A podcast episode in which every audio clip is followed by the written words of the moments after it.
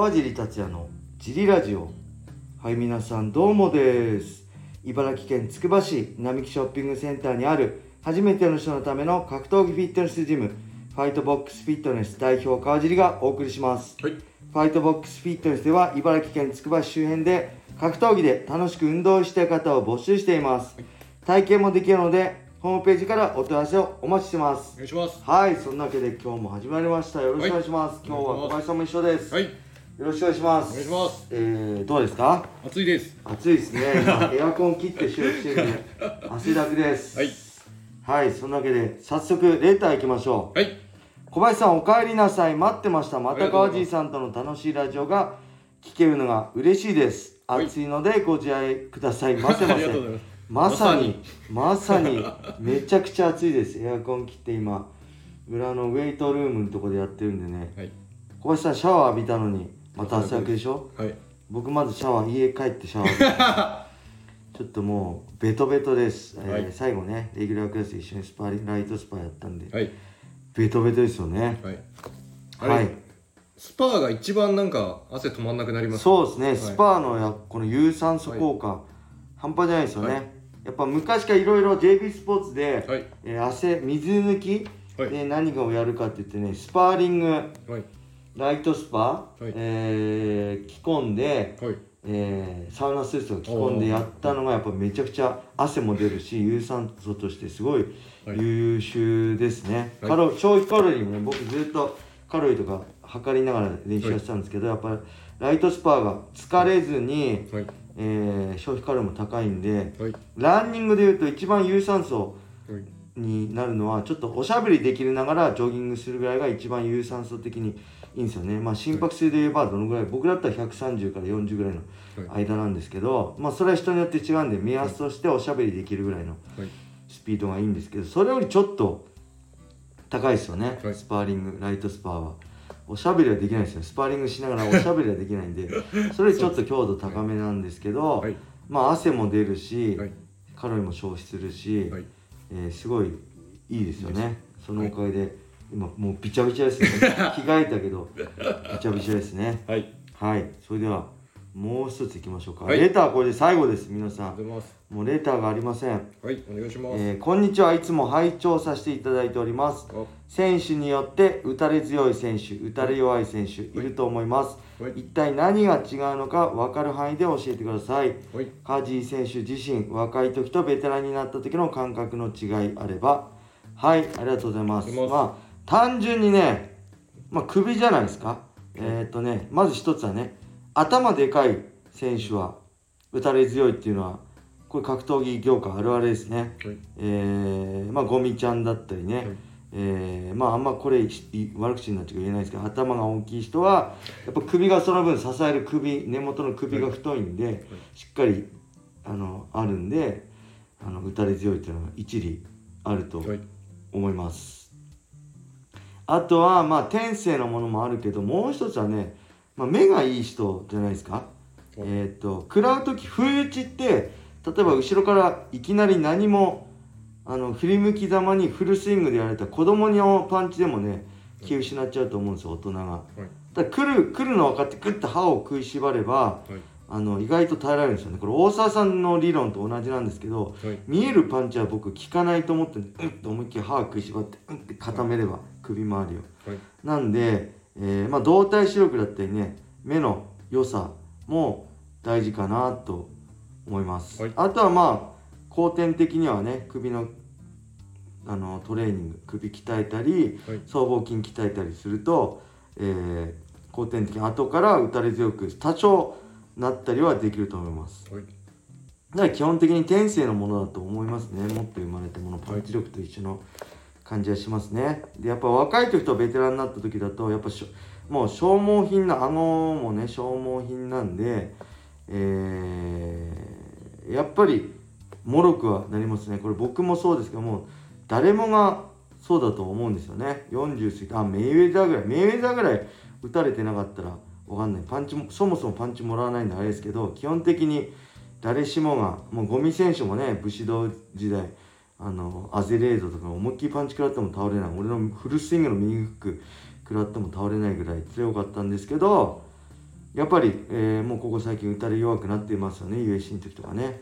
なんでその辺はもう誰しもが通る道で。まあそれは肉体的に、えー打たれもろくなった。ダメージが溜まったっていうのもあるしさっき言ったように目が悪くなった。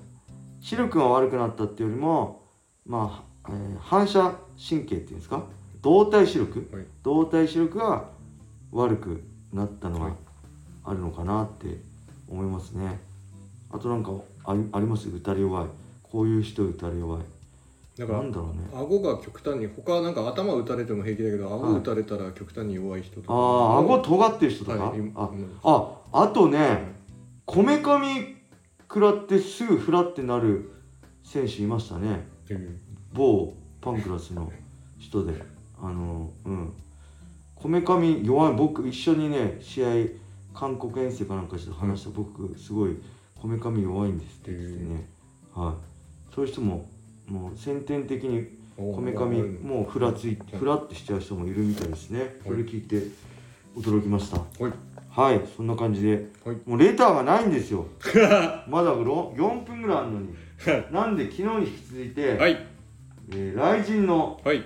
ちょっとおすすめ試合ね、はい。まあ、けけウガール・ケガラモス選手や山本空選手。はい。これはいいですね、はい。えー、1ヶ月で2戦はい。7月ね2日の沖縄大会に続けて。これもし仮に山本選手がケラムに勝ったらもう相当すごいことですよ。21歳22歳、はい。21歳でまあケラム相手に、ね、フィニッシュ率80%以上の、ね、中島選手からね、えーダウン奪って1本取ったケラム相手に勝つことがあればどんな勝ち方でも勝つことがあればこれはちょっとね、はい。えーやばいです。なんでまあ普通に考えればケラモフが有利ですけどはい。ケラモフは瞬発系で、まあ、前半は間違いなく強いんで、はい。えー後半にね山本選手の巻き返しがあるか後半の勝負にはい。持ち込めるかどうかだと思いますね。はい。あとは関選手対中原選手いきましょうか。ね急遽出場でコンディションがどうかわからないですけど関選手も中原選手もストライカー対決。中原選手はねとにかくね、まあ、左ストレート左ハイでねはい。倒せるファイターですね。殺傷能力半端じゃないです。とにかくひ、えー距離感もいいしディフェンスもうまいしはい。あのしっかりね打撃の選手なんだけど自分からタックもいタックルもいって勝負できるんではい。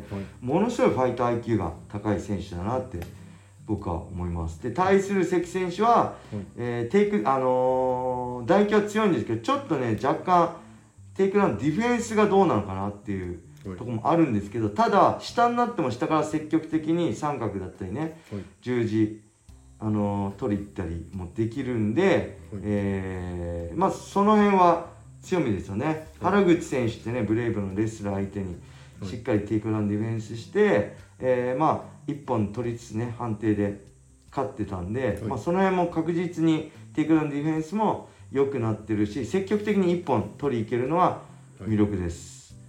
ですが、まあ、僕的にはここはね殺傷能力の高いそしてしっかりね、えー short notice あ急遽の試合急遽オファーじゃなくてコンディションを整えてある、まあ、中原選手は有利かなってはい思います、もう一個いけるかな？はい。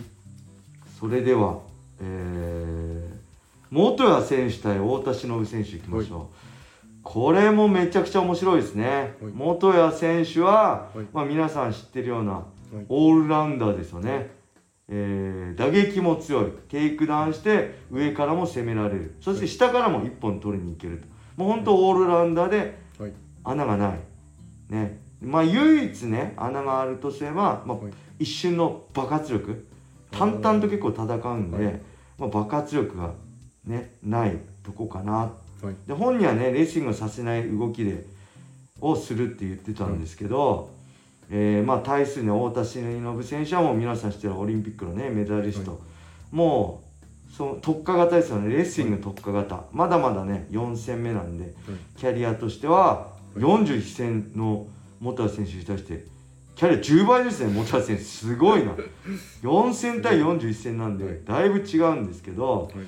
まあねまあ、えーこれちょっと曽根選手には申し訳ないんですけどこの前ね大晦日戦った曽根選手の曽根選手も何でもそつなくこなく打撃も寝技も組み技もはい。全てできる、その園江選手の僕は上位互換がはい。元谷選手だなっていうちょっと見方してるんですよね。園江選手は本当申し訳ないですけど、なんでそれも含めてここをね元谷選手相手に乗り越えればやっぱりバンタム級の、まあ、ベスト4ですよね、えー、扇久保、えー滝沢朝倉、はい。ね、井上に食い込めるんじゃないかなと思って。もうそれをフィジカルはもう突出してるんでそこさえもちょっと抜けちゃうんじゃないかなというぐらい期待できますね。元元谷選手に、まあ、KO1 本取ることができればだからこれ前の昨日のラジオでも言ったように、はい。レスラーってね、まあ、自分の形に持ってるとめちゃくちゃ強いんですよ。自分の形に持っていけると。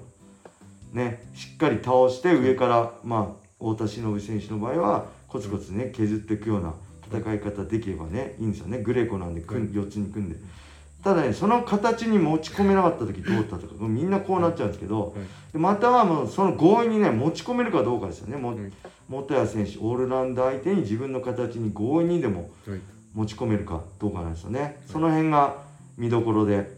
で逆に元谷選手はもうオールラウンダーではい何でもできちゃうんではいこれね意外とはいこうね強引にでも自分のはいあの強いところに持ち込みたい太田選手とオールラウンダーであの何でもできちゃうからい。逆にそこに普通に行っちゃう可能性もありますよね。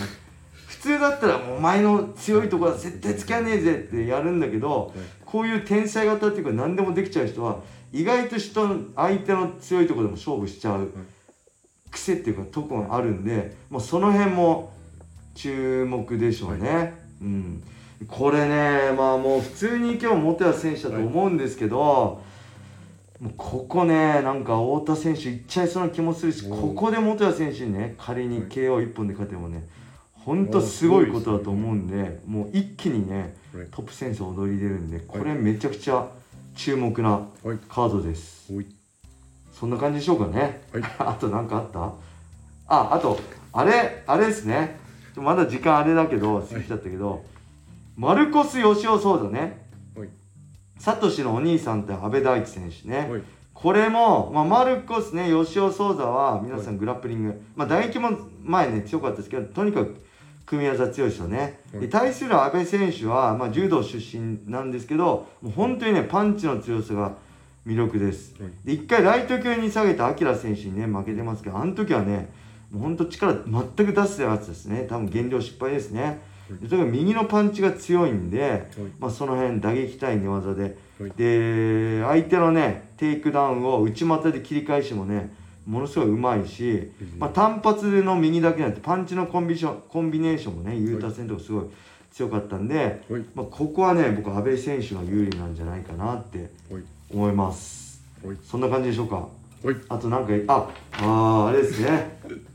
僕解説する、はいえー僕はあれです。解説するのははい。えっとねゆユウ選手は解説しません。えー総合ばっかですね。はい、はい。でキックも小野寺さんが解説します。はい。えっ、と有志解説しないでしょ？でキックでしょ？はい。キック2試合解説小野寺さん解説してケラモフ山本、はい。えー、そうマルコス・ソーザ阿部大地、えー、関哲也中原良樹、えー、元谷太田、シュレックスダリをはい。やります。でここで女子のね、はい。えースーパーアトム級2試合ここ、えー杉山さんにバトンタッチします、はい。レナ対スベッキスカ、えーそしてカンナちゃん対パクシュー選手は杉山選手がやって。で、えー三浦選手対マソーニ選手が、えー解説に戻ってはいジョニー・ケース高田も武田も解説して、はい所新龍も解説してはいセミとメインの浜崎ジェシカと,、はいえー、と伊沢フォントーラは、はいえー川尻杉山2人で解説する予定です。はい。はい、そんな感じで、今1個ありましたね。三浦航太選手対、はい。えー、マリー、何でしたっけ？キングハンターね、マソーニね。はい。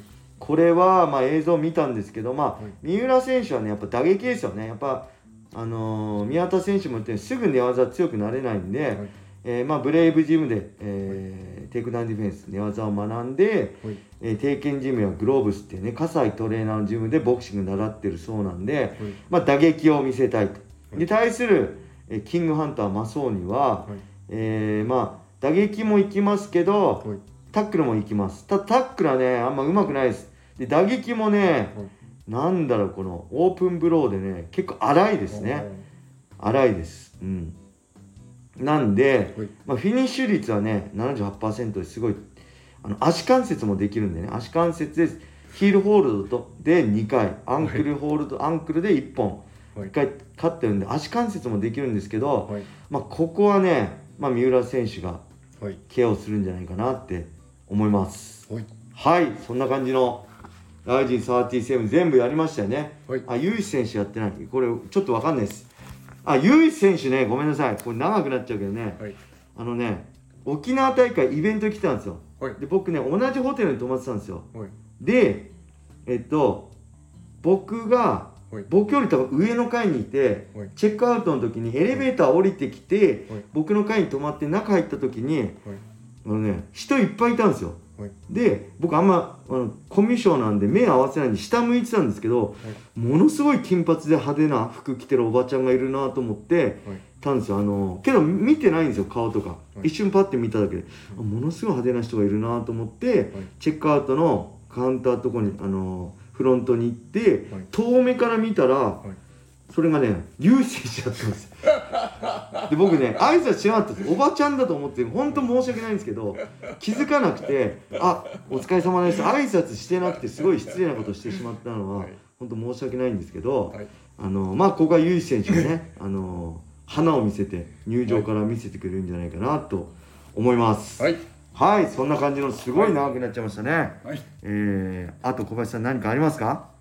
日曜開催です日曜、はい。えー、14時からはい。えー会員さんも見に行くってねチケットを買ったって言ってたし、はいペーパービューで見はい。る会員さんもいるし、はい。えーぜひ、はい。えーね埼玉スーパーアリーナそして、ライジンライブ、エはい。キサイティングライジン、はい。えー DTV はい。ライジンストリームパス、はい。ね、UNEXT で等で見れるんで、はい。よろしくお願いします。カージンも解説として参加します。はい。はい。それでは今日はこれで終わりにしたいと思います、はい皆様良い一日を。まったね